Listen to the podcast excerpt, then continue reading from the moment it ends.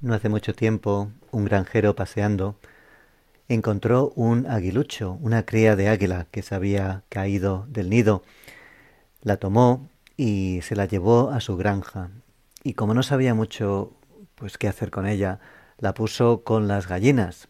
Y pasaron los días, las semanas, y este, esta cría de águila pues eh, se integró ahí en el ambiente del corral.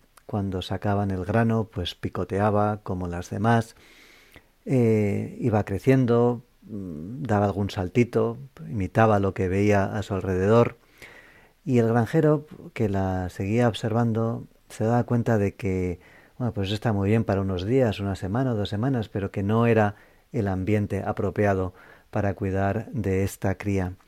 Así que cuando la, eh, pues ya había tenido un, había alcanzado pues un tamaño razonable, dijo, no, a esta, a esta águila hay que enseñarle a volar.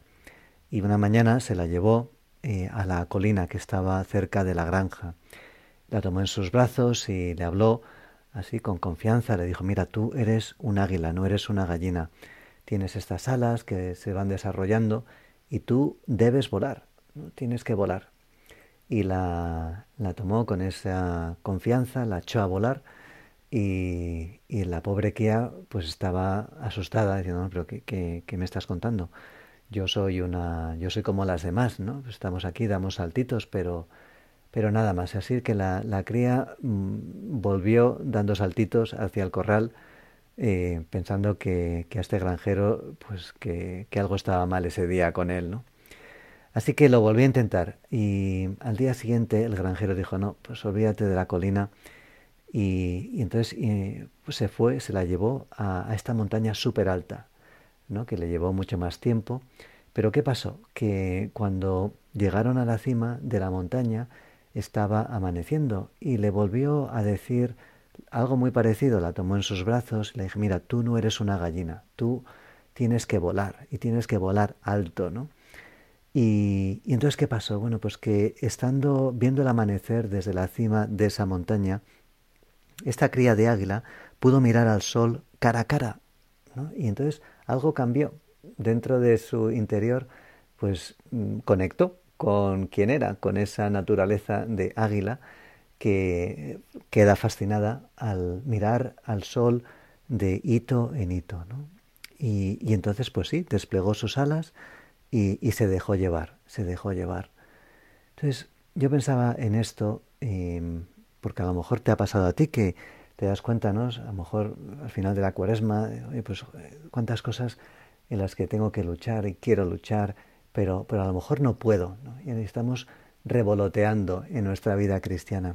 Entonces hoy, domingo de resurrección, tenemos, te, miramos, Señor, y tú eres ese, ese sol que amanece, ¿no? Por el oeste, por el este, y, y, y nos quedamos prendados de ti. Y decimos, pues yo eh, a lo mejor hoy, mirando a Cristo, voy a intentarlo de nuevo, fiándome de lo que Él puede hacer por mí, más que en mis propias fuerzas, en mi capacidad, en mi fuerza de voluntad, en mi imaginación para tratar de hacer cosas nuevas.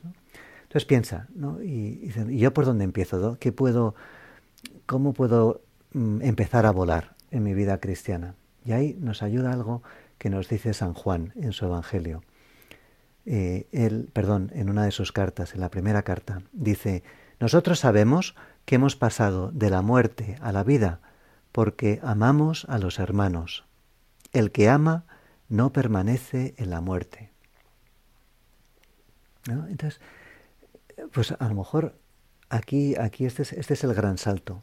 ¿no? A lo mejor pues podemos pensar en personas de la familia o amigos eh, que bueno, pues sabemos que sí, que vale la pena intentarlo, el tratar de ser amables, pero que bueno, pues a lo mejor pues no termina saliéndome natural, ¿no? Y a lo mejor pues a estas personas las dejamos un poquito eh, de lado y, y ahí pues tenemos un test, ¿no? Tenemos un test tú y yo. Sabemos que hemos pasado de la muerte a la vida porque hemos empezado a amar.